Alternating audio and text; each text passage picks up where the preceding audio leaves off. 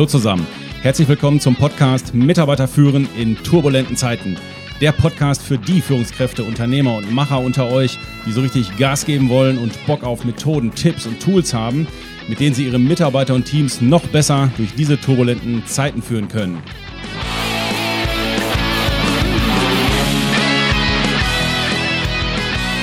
Mein Name ist Thomas Pütter und in dieser Folge geht es um das Phänomen der sogenannten Great Resignation, welche gerade aus den USA zu uns rüberschwappt.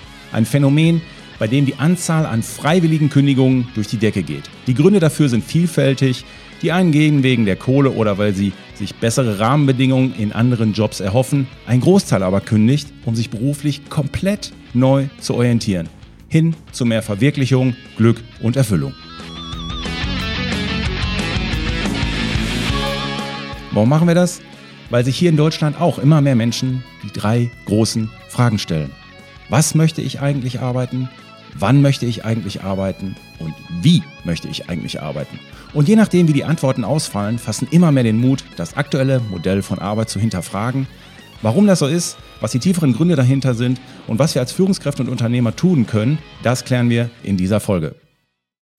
Ja, meine Lieben, vor ein paar Monaten wurde The Great Resignation noch als Phänomen aus Amerika in der Tagespresse und den Fachmedien behandelt.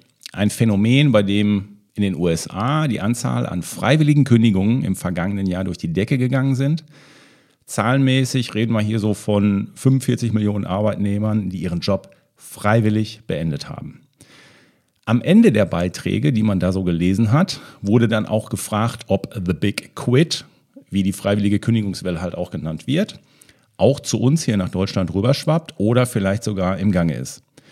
Und jetzt sind die ersten Studien zu dem Thema für Deutschland raus und je nach Quelle reden wir davon, dass ca. 30 bis 40 Prozent der Befragten entweder offen für eine neue berufliche Herausforderung sind oder bereits konkrete Schritte unternommen haben. Und das sind mal gepflegt 30 Prozent mehr als im Vorjahr. Aber lassen wir mal die Studien beiseite, die klar belegen, dass die Wechselwilligkeit der Mitarbeiter immer mehr steigt. In den letzten Wochen nehme ich immer mehr Signale der Firmen wahr, die auch in diese Richtung zunehmen. Mitarbeiter fordern mehr und mehr ihre Mitarbeiter-Jahresgespräche ein oder generell ein Gespräch mit ihrem Vorgesetzten, fahren ihr Engagement runter oder fragen wesentlich selbstbewusster und ultimativer nach mehr Kohle. In der Masse würde ich das noch nicht als Great Resignation bezeichnen. Ich würde hier eher von einer Silent Resignation reden, die sich gerade in den Firmen breit macht. Silent Resignation ist dann quasi die Vorstufe, bei der Mitarbeiter sich quasi im Stillen zunehmend mehr und mehr die Fragen stellen, wie, warum mache ich diesen Job eigentlich? Welcher Sinn steckt dahinter? Entspricht dieser Job eigentlich meinen Neigungen, meinen Stärken? Macht er mir Spaß? Kann oder will ich mit dieser Tätigkeit den Werten der Firma, den Umgang der Führungskräfte mit mir, kann ich damit leben? Kann ich mich damit identifizieren? Oder habe auch ich vielleicht andere Möglichkeiten, auch wenn das bisher nicht so schien? Social Media und YouTube tut ihres noch dabei, um diese Welle ein bisschen anzuheizen. Da gibt es tatsächlich sehr äh, schräge Sachen gerade. I quit my job oder quit my job in Echtzeit wird dann inszeniert, wie ich meinen Job kündige und wie ich die Kündigung in den Briefkasten schmeiße oder wie ich ein Video aufnehme und meinem Chef mal so richtig sage, was ich von ihm halte oder der, dem, der Firma. Also da laufen gerade ganz schräge Geschichten ab. Ja, ich könnte mir sogar auch vorstellen, dass ähm, natürlich aus der Great Resignation dann bei einigen auch äh, The Great Regret wird, also das große Be Bedauern hinterher und daraus ergibt sich dann für die Leute dann auch der große Albtraum, weil sie irgendwie sagen, oh, das war jetzt doch nicht so eine gute Idee. Aber lasst mich raten, das wird natürlich dann in Social Media nicht geteilt.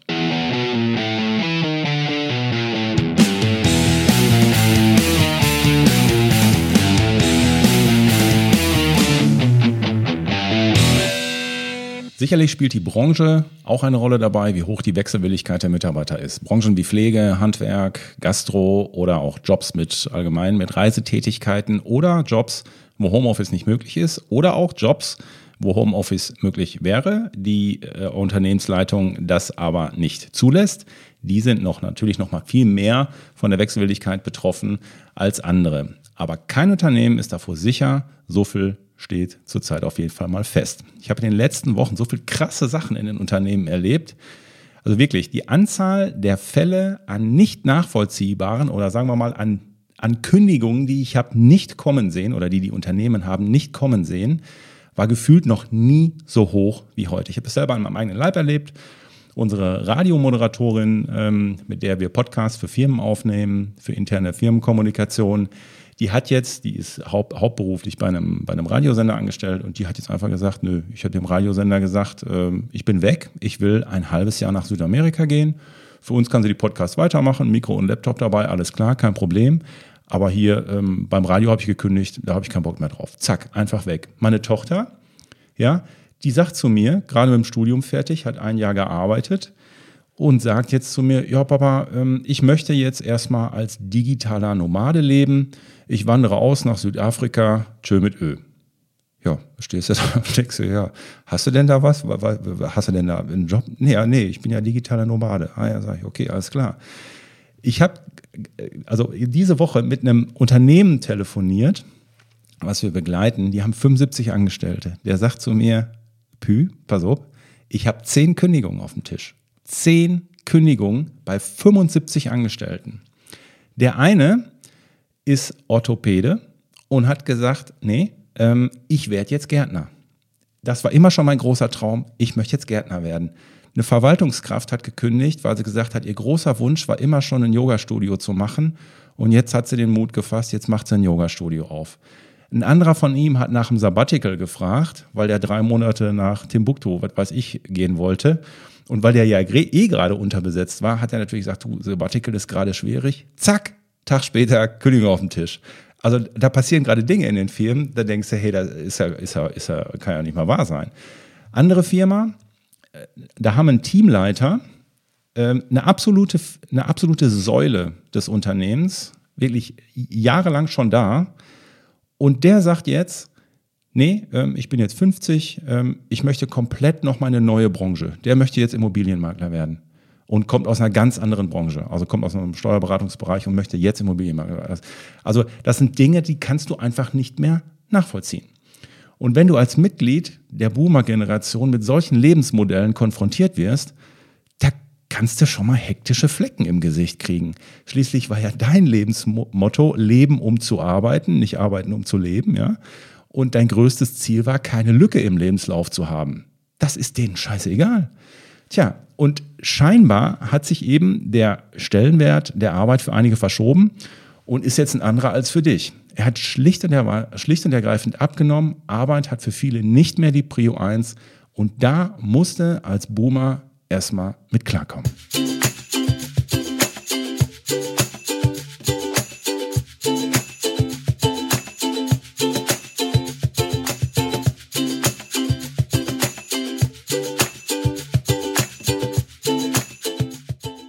So, jetzt haben wir schon alle keinen Bock mehr, weil die, weil die Welt so schlecht geworden ist. Nein, nein, nein, nein, nein, es wird ja noch wieder besser.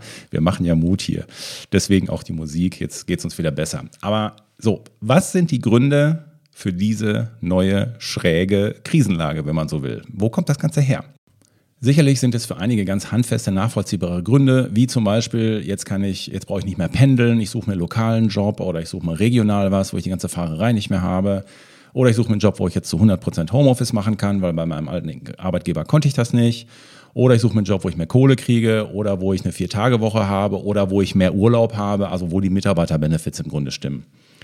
Natürlich sind das nachvollziehbare Gründe, das erklärt aber nicht das Phänomen, warum das gerade in der Masse so abgeht, weil viele kündigen nämlich auch ohne was Neues zu haben. Und da ziehen die Gründe ja an der Stelle nicht mehr. Und aus unserer Sicht gibt es zwei Gründe, die natürlich auch so ein bisschen miteinander zusammenhängen.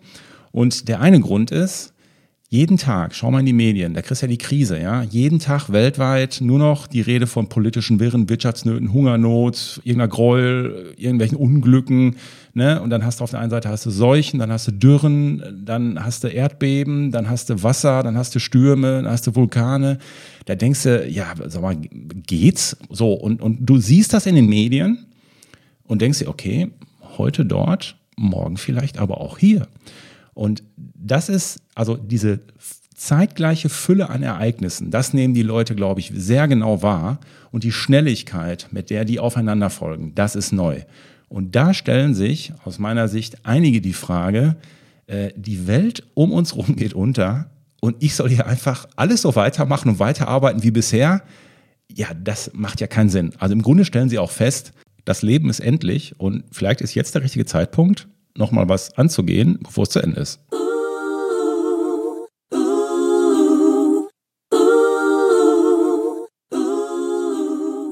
Und diese Erkenntnis führt im Grunde zu Grund Nummer zwei, nämlich dass die Unsicherheit der Mitarbeiter zunimmt. Und irgendwie sickert so die Erkenntnis durch, ey, Sicherheit ist irgendwie eine Illusion, oder? Ähm, Sicherheit kann es gar nicht geben. Und deswegen suchen Menschen Halt. Und auf einmal brechen jahrelange Tabus brechen einfach auf. Und man sieht, andere Menschen verändern sich, ist doch gar kein Problem. Also auch andere haben den Job gekündigt und auch andere haben was Besseres gefunden oder was anderes gefunden oder komplett nochmal einen Neuanfang gestartet. Und das kriegst du halt überall drumherum, kriegst du das gerade mit. Dann sehen die Boomer-Generation und die Xer-Generation, die soldatenhaft quasi ihren Job bisher gemacht haben, die sehen auf einmal, dass die neuen Generationen, ja, die machen das ja auch. Das, das funktioniert ja. Guck mal da, denen geht's ja nicht schlecht die kommen mit einer 25-Tage-Woche rum und haben auch noch ein Privatleben. Die haben noch sowas wie eine Work-Life-Balance und auf einmal kommen die Boomer und die Xer und sagen, also gar nicht so verkehrt, wie die das gemacht haben. Und ja, und, und jetzt kommt natürlich das ganze Thema Inflation und so dabei, was dann irgendwie so Richtung Wirtschaftskrise äh, möglicherweise geht. Und dann kommt, dann wird nämlich die Wirtschaftskrise zur Sinnkrise und dann fragen sich die Menschen, hey, was tut mir gut? Was gibt mir Sicherheit und Erfüllung? Und das ist ja das, was viele in der Pandemie gelernt haben oder was da passiert ist. Durch Corona wurden Mitarbeiter gewisser, gewisserweise in so ein Vakuum geschossen. Eine Ablenkung war nicht mehr möglich. Dadurch, was hatten sie für Möglichkeiten? Sie konnten nichts mehr im Außen machen, das ging nicht mehr. Also Party und sowas war nicht mehr möglich. Also was haben sie gemacht? Haben sich mit sich beschäftigt. So. Die einen haben gesagt, hey, geil, ähm, ich Natur, ich mag Natur, ich kann jeden Tag jetzt in den Wald gehen. Wunderbar. Und haben das gemacht und haben festgestellt, hey, mir geht's gut. Andere haben gesagt, ich wollte immer mal ein Instrument spielen im Lockdown. Fange ich doch mal an damit. Kann ich doch jetzt auch nicht mal machen.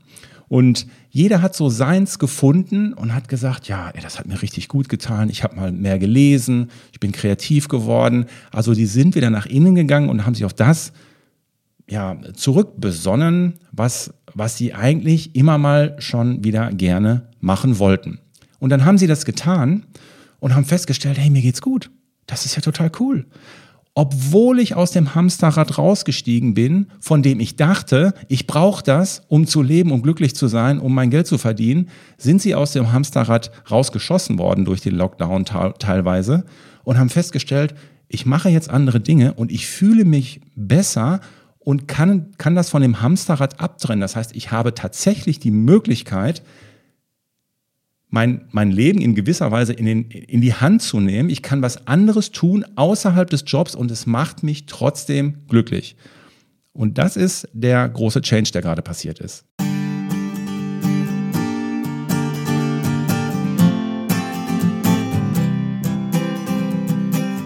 Und deshalb probieren Menschen neue Modelle aus.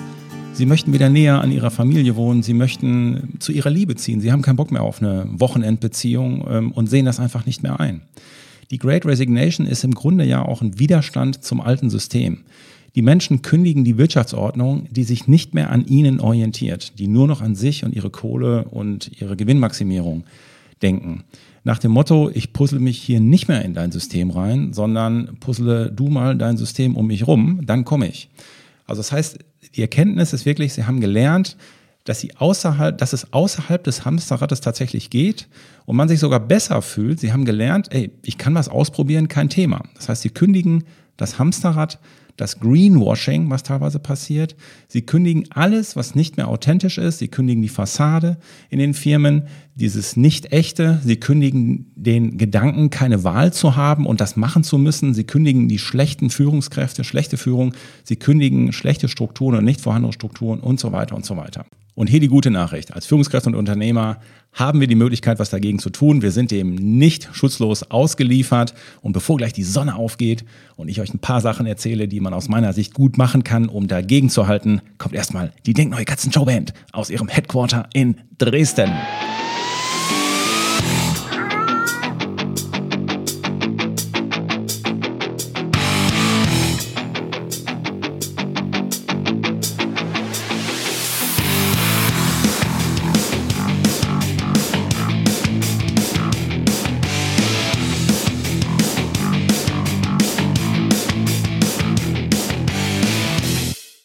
So what? Was können wir also tun?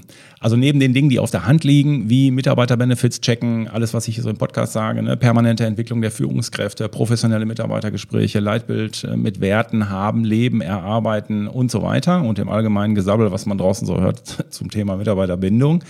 Hier jetzt nochmal zwei, drei Sachen, die oder fünf Punkte, die wirklich ähm, ja, sagen wir mal, die, die nochmal, glaube ich, einen Unterschied machen. Also das erste ist zum Beispiel, dass wir Abschiedsgespräche einführen bei unseren Kündigungen. Das heißt, ein Mitarbeiter kündigt äh, und wenn man über diesen Punkt hinaus ist, dass man miteinander verhandelt ähm, und so weiter und man noch so gegenseitig seine Spielchen macht, wenn die Entscheidung getroffen ist und alles ist geklärt, dann würde ich mir zum Schluss den Mitarbeiter nochmal nehmen und sagen, hör mal, äh, macht es nicht Sinn, dass wir uns nochmal ganz kurz hier unter uns äh, und unter vier Augen uns hier einfach ehrlich sagen, was, was hier Phase ist.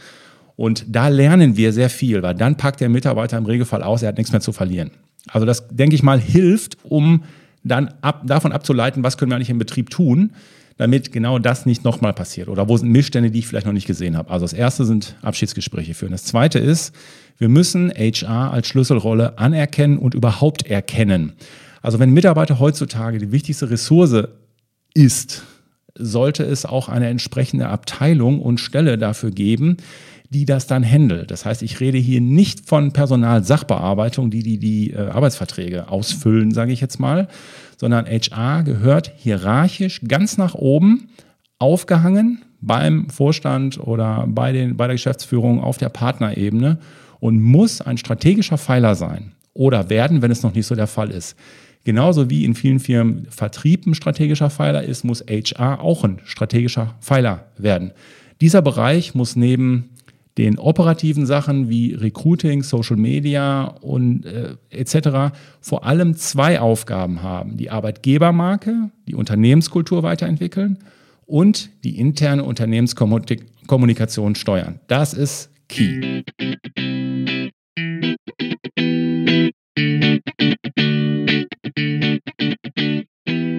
Tipp Nummer drei, was ihr tun könnt, um der Great Resignation Paroli zu bieten, ist die mentale Gesundheit der Mitarbeiter mehr berücksichtigen. Das ist noch nicht so ganz hoffähig, aber die psychische Gesundheit ist eine wesentliche Voraussetzung für Lebensqualität und Leistungsfähigkeit. Und die Langzeitfolgen der durch die Pandemie ausgelösten mentalen Probleme, deren Ausmaß und so weiter, das können wir noch gar nicht abschätzen, was da alles kommt. Das, das haben die Mitarbeiter gerade alle noch im Rucksack. Doch nicht nur auf der Arbeitgeberseite tut man sich tendenziell mit dieser Problematik noch schwer, die mentale Gesundheit als was Griffiges anzusehen. Einige Arbeitnehmer verschweigen durchaus auch ihre psychischen Erkrankungen oder das Gefühl, mental erschöpft oder ausgebrannt zu sein.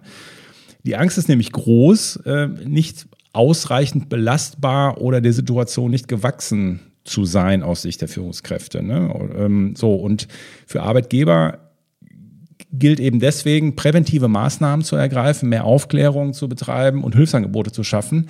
Vor allem aber muss dieses Thema mentale Gesundheit mal aus dieser Tabu- und Schmuddelecke raus.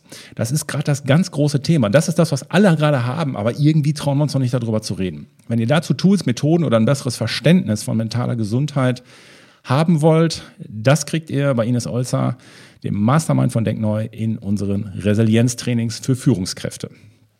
Vierter Punkt, den man tun kann, ist, wir müssen noch individueller auf die Interessen unserer Mitarbeiter eingehen und die berücksichtigen. Das heißt, Menschen wollen Dinge ausprobieren. Deswegen kündigen sie ja, um neue Dinge auszuprobieren. Die, Fra auszuprobieren. die Frage ist, können sie auch Dinge ausprobieren im Rahmen ihres Jobs? Müssen sie gehen? Weil sie raus, also manche wollen ja nur rauskriegen, äh, wie kann ich mehr Sinn und Erfüllung und Glück erreichen, wenn ich dies und das und jenes mache. Und ja, Sabbatical ist da ein Thema, aber ich muss mich in den Mitarbeitergesprächen wirklich darauf konzentrieren, was braucht wer wie. Da kannst du eben mit einer Rasierklinge nicht drüber gehen. Das heißt, der eine braucht wirklich mehr Zeit für die Familie, der andere möchte sich sozial engagieren und helfen für gerade jetzt in dieser Zeit, wo es auch viele brauchen. Und jetzt ist die spannende Frage, wie kannst du das in deinem Unternehmen diesen Menschen ermöglichen? Das muss, ob das jetzt in der Arbeitszeit ist oder daneben, es, es geht darum, dass sie es tun können. Und wenn sie es nicht bei dir tun können, dann suchen sie sich eine Möglichkeit, dass sie das tun können. Ja, das ist so ähm, der, der vierte Punkt. Das heißt, diese individuellen Interessen der Mitarbeiter noch mehr berücksichtigen. Ja, und äh, last but not least, Punkt 5, warum nicht auch eine Abmahnung für Arbeitgeber einführen? Also das eher so als Fun Fact am Rande. Aber why not? Lasst uns mal drüber nachdenken. Wie wäre das denn, wenn der Mitarbeiter eine Möglichkeit hätte, uns die gelbe Karte zu zeigen? Genauso wie Arbeitgeber die Möglichkeit haben, dem Mitarbeiter zu sagen, wenn du so weiter machst, hier, das funktioniert, dann wird das hier mit uns nichts. Warum drehen wir das Ding nicht um und finden einfach auch dafür ein Tool? Es kann doch ein vorgefertigtes Tool, ein Schreiben dazu geben und danach läuft ein standardmäßiger Prozess ab. Dann hat der Mitarbeiter wenigstens die Möglichkeit, zu sagen, hör mal, wenn das hier so weiterläuft, dann funktioniert das nicht. Why not? Wäre mindestens mal ein Zeichen Richtung Mitarbeiter, hey, du hast die Möglichkeit, mir überhaupt was zu tun und I care for you. Es ist mir nicht egal, wenn du gehst. Und deswegen führe ich hier etwas ein, um das zu verhindern.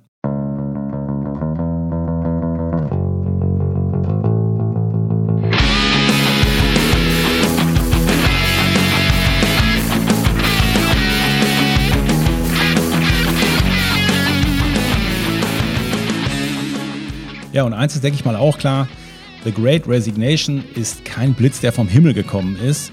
Es ist für viele einfach nur der Höhepunkt eines langen Marsches in Richtung Freiheit, Flexibilität und Sinn bei dem zu empfinden, was man den ganzen Tag so tut. Von daher lasst uns das Unmögliche versuchen und unsere Firmen zukunftsfähig aufstellen, auf dass diese Welle, aber auch die, die vielleicht da noch kommen werden, geschmeidig an uns vorüberziehen.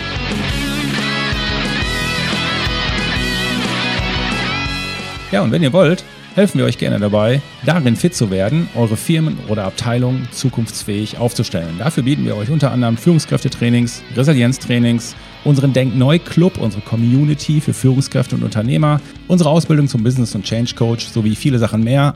Einfach mal stöbern auf unserer Website www.denk-neu.com oder uns auf Instagram folgen. Meine Lieben, ich bin für heute weg.